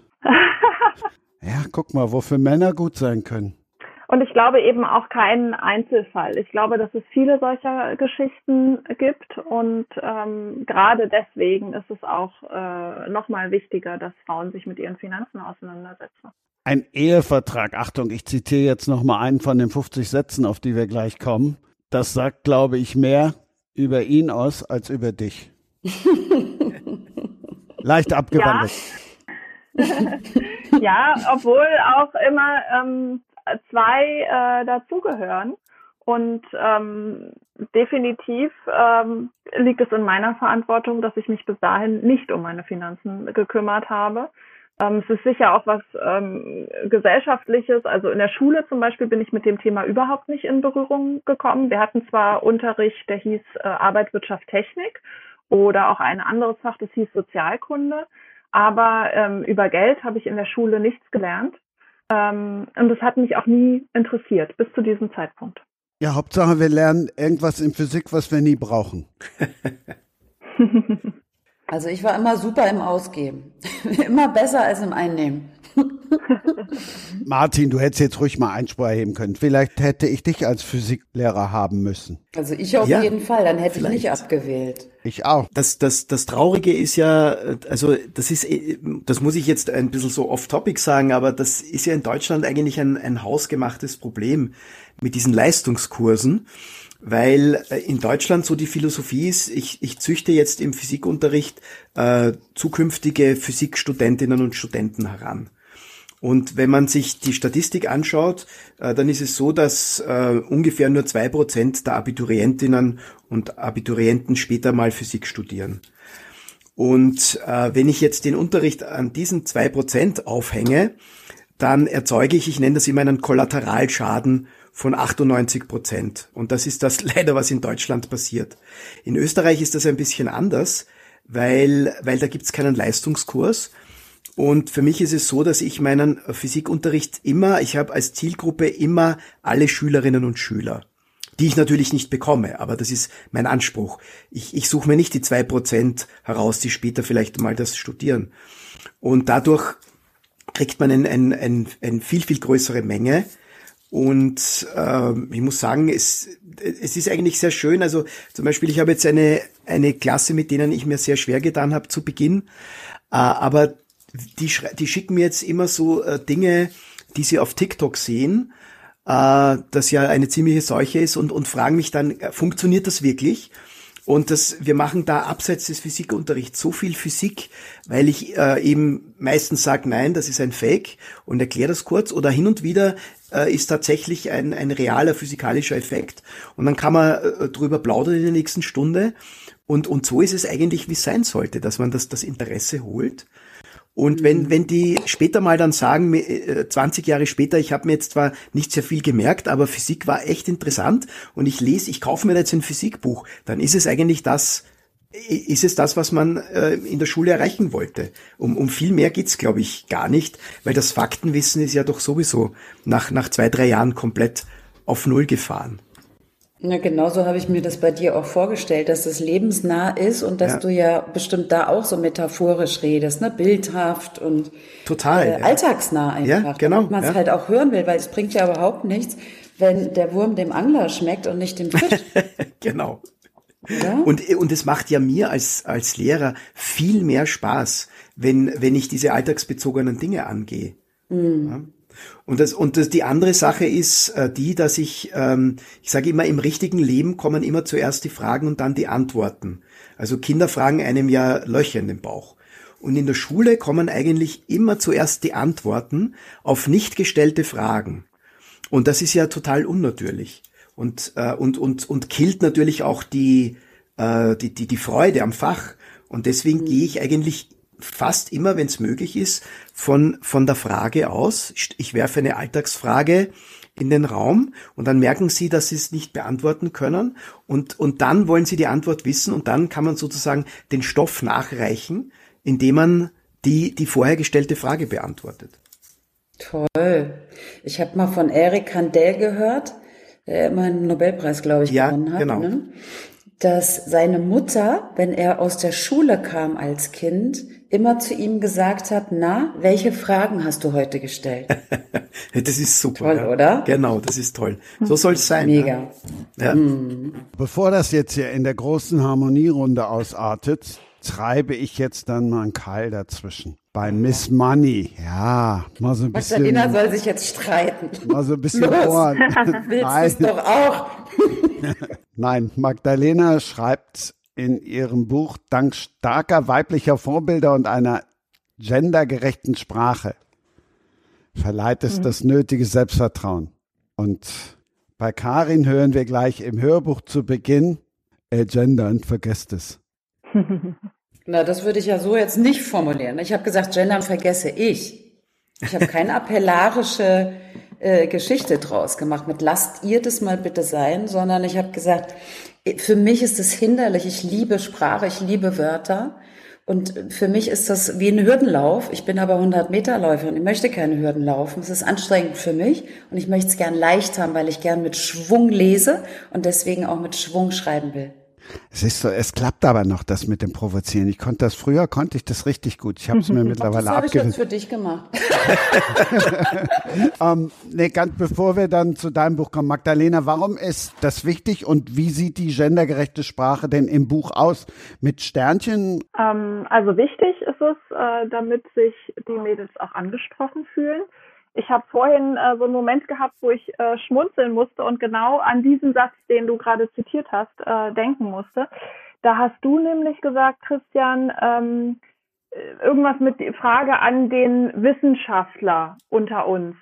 Und dann ähm, hast du gesagt, Karin, mm. du hast dich gerade kurz angesprochen gefühlt. Und dann habe ich gedacht, komisch, ich habe mich gar nicht angesprochen gefühlt, obwohl ich ja auch eine Doktorarbeit schreibe und tatsächlich auch Wissenschaftlerin bin.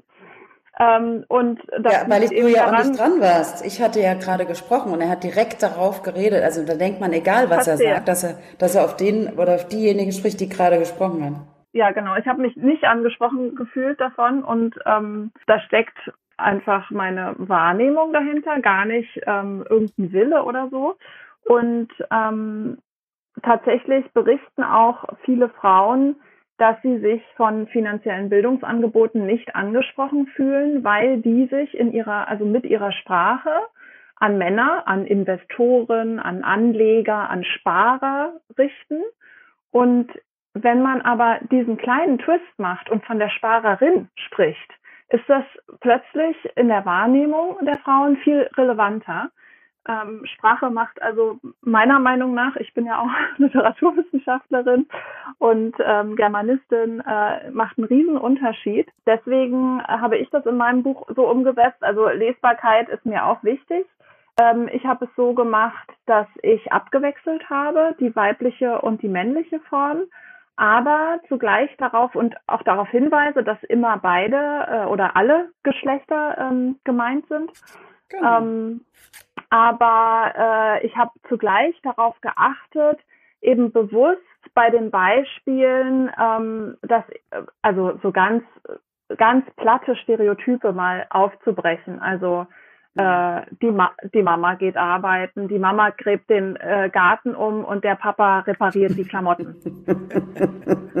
also absolut äh, platt, aber äh, ich glaube auch, äh, steter Tropfen höhlt da den Stein.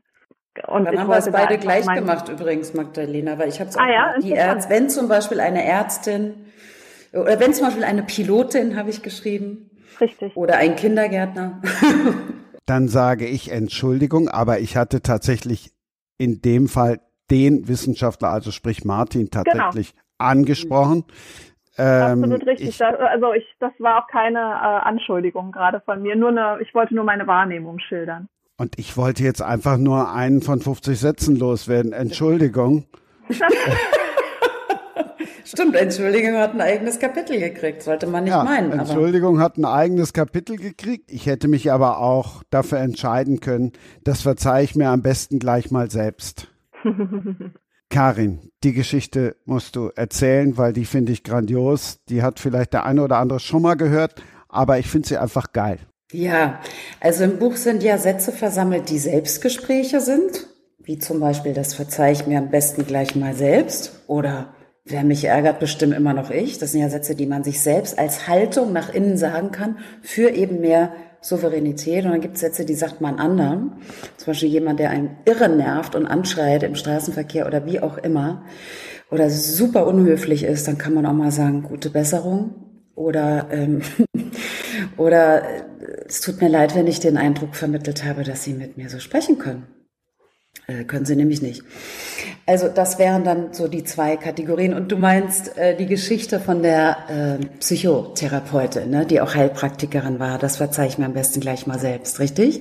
Das, das fand ich überragend, die Geschichte. Ja, das ist die Geschichte mit der Psychotherapeutin aus Berlin, die schon sehr erfahren war. Und bei der wollte ich äh, so einen Nachhilfeunterricht quasi nehmen, weil ich ein paar Stunden meiner äh, Ausbildung in energetischer Psychologie verpasst hatte. Und die sollte ja so toll sein. Und sie hat gesagt, weißt du was, das bringe ich dir am besten von einem Real Beispiel bei. Sag mir mal, was, was, was stört dich denn? Es geht um Phobien wegklopfen. Was hast du denn für eine Phobie? Und ich dachte, wow, Spritzenphobie, ne?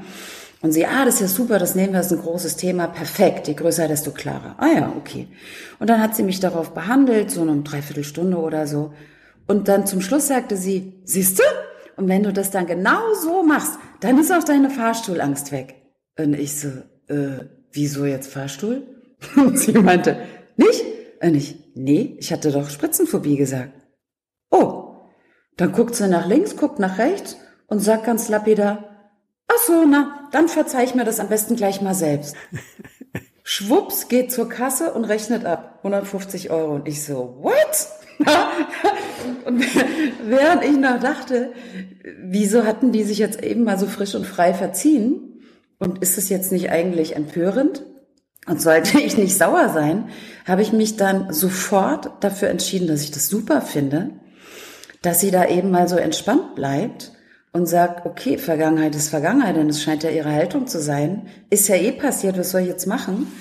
Äh, sie verzeiht sich am besten gleich mal selbst. Und das habe ich so integriert in mein Leben und so integriert in so viele Coachings und Freunde und auf Instagram alle möglichen Leute sagen, ach, dann verzeih ich mir das am besten gleich mal selbst. Neulich war ein Interview mit Illigo von Kürti und dann habe ich danach ein Newsletter rausgeschickt und ich glaube, ich habe ihren Namen zweimal falsch geschrieben. Also ich nicht, aber der, der es gesetzt hat. Und ich dachte, oh Gott, ist das peinlich. Eine von Deutschlands meistgelesenen Autorinnen. Ich raste aus. Und dann habe ich mich wirklich sehr, sehr formvollendet entschuldigt. Und sie hat einfach nur geschrieben, das verzeihst du dir am besten gleich mal selbst. Fand ich super. Es gibt viele schöne Sätze, wenn wir kurz ins Buch schauen. Das geht mhm. immer los mit einer Geschichte und endet dann wie? Endet in so einem kleinen Kasten, in dem in der Regel drei äh, Qualitäten stehen. Und die Frage darüber heißt, was Ihnen dieser Satz schenkt. Und das ist ganz schön, zum Schluss nochmal zu rekapitulieren. Ja, was denn jetzt eigentlich? Weil die Story klingt nett, es ist alles so leichtfüßig erzählt und so, und es kommt alles so entspannt daher, aber was hat es mir jetzt eigentlich nochmal gebracht? Und wenn du dann liest Respekt, Dankbarkeit, Wertschätzung zum Beispiel, oh, okay, wow, ernsthaft?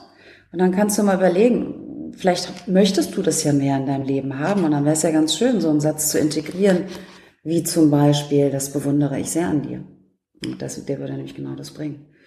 Äh, weil wir uns sehr selten tolle Komplimente machen und wenn wir welche hören, können wir sie nicht nehmen und sagen sowas wie, echt, findest den Mantel schön, der ist ganz alt oder der war billig oder wollte ich neulich schon wegschmeißen und so.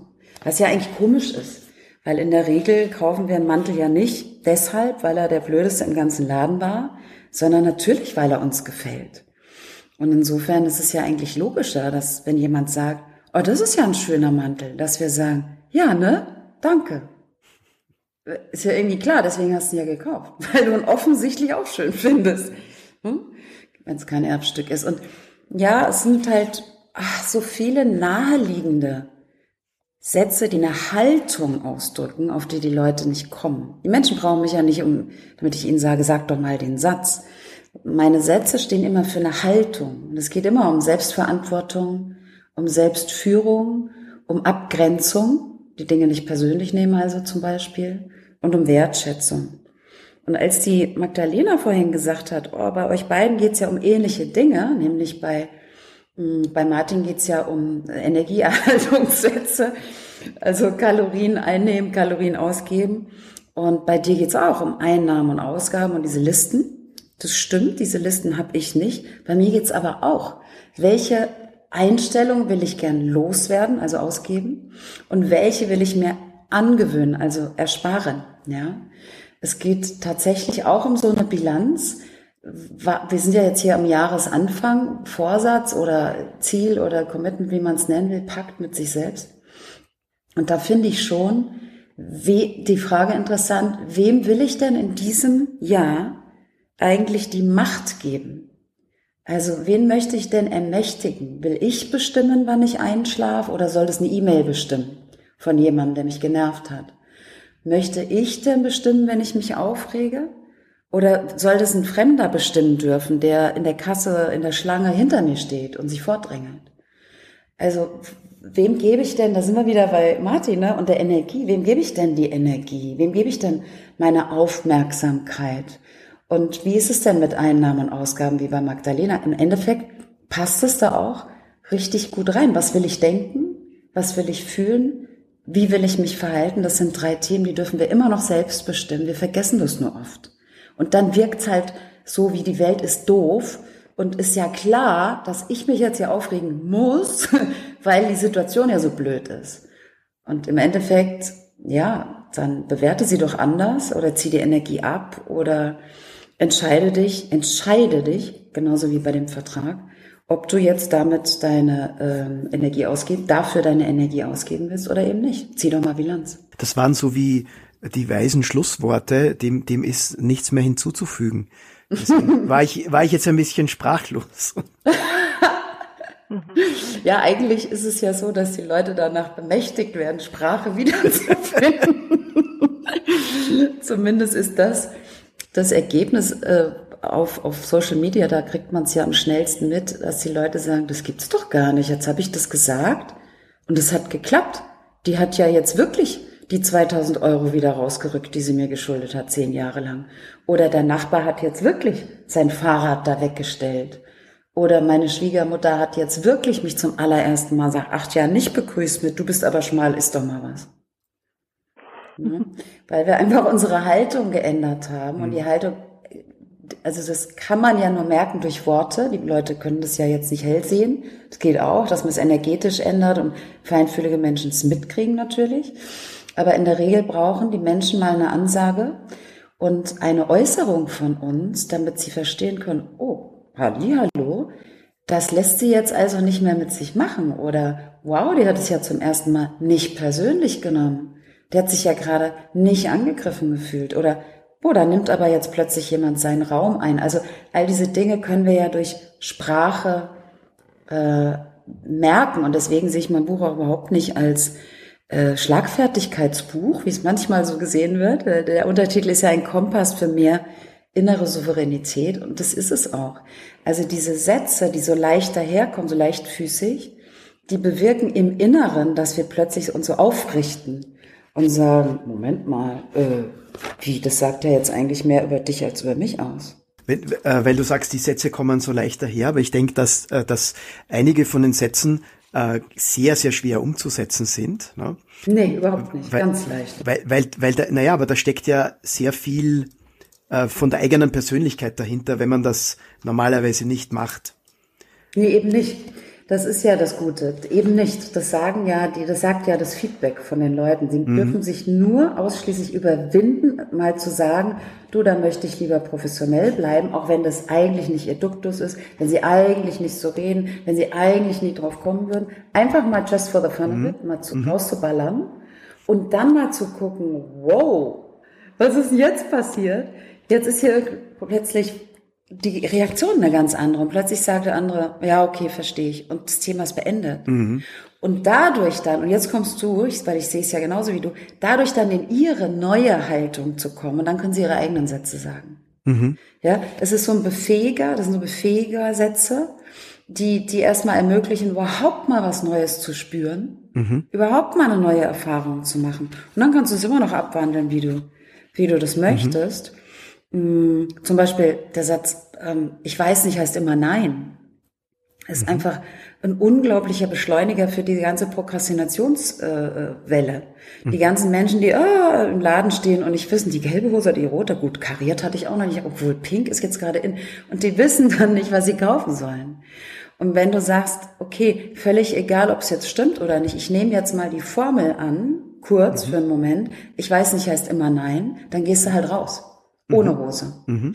Und durch diesen, durch diese Gleichung, die du für eine Sekunde jetzt als wahr angenommen hast, und zu neun, neun von zehn Mal ist sie, glaube ich, wahr, merkst du dann, ja stimmt, ich wollte eigentlich keine Hose. Mhm. Und bei dem einen Mal, wo du merkst, aber ich brauche doch die Hose, die ist total wichtig für mein Leben, da gehst du halt rein und kaufst sie dann. Mhm. Also das Nein macht, dass du merkst, stimmt. Mhm. Also, ne, ich will's ja gar nicht, oder Quatsch, die hole ich mir, ne? Die bringt dich dann, die ermächtigt dich dann.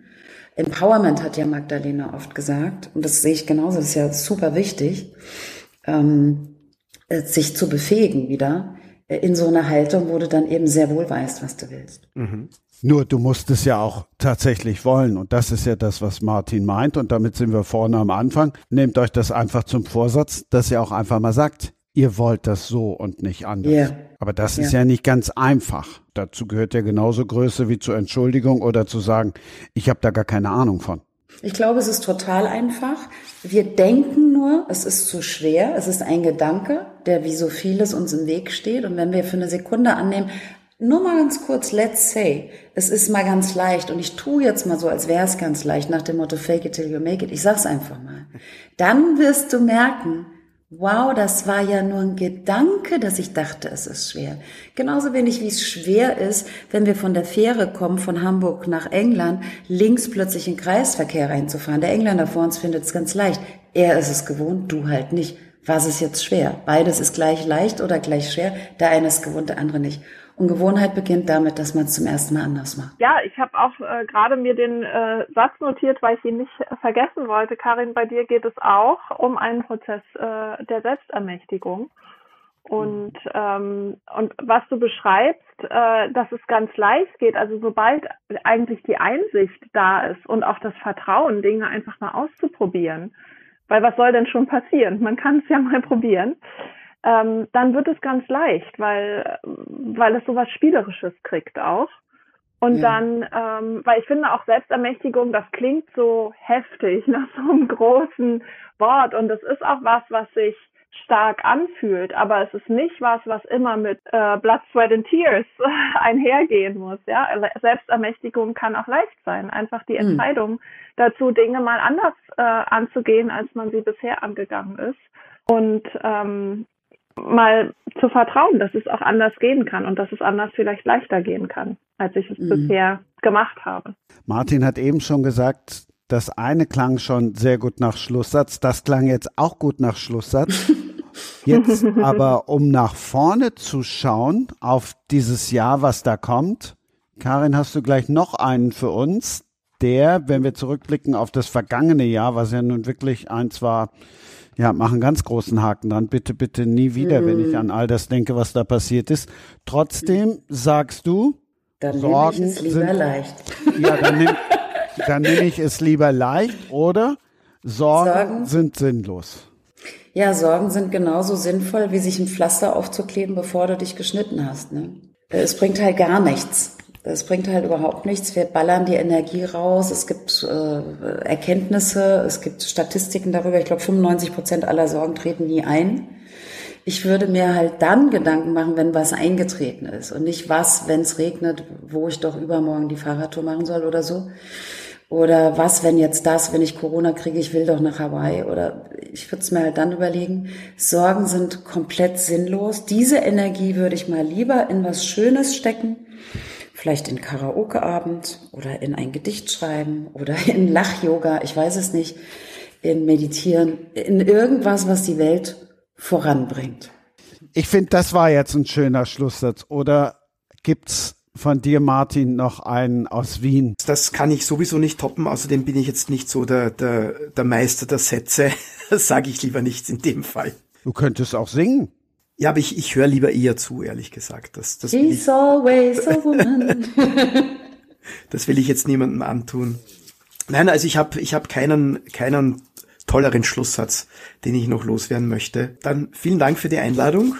Es hat mir sehr viel Spaß gemacht. Ich habe auch ziemlich viel dazu gelernt. Ich habe da vor mir einen, einen A4-Zettel, den habe ich jetzt voll gekritzelt mit allen möglichen Dingen, äh, die ich mir merken möchte und äh, vielleicht heuer äh, es schaffe, sie umzusetzen. Ja, vielen Dank für das, für das nette Gespräch.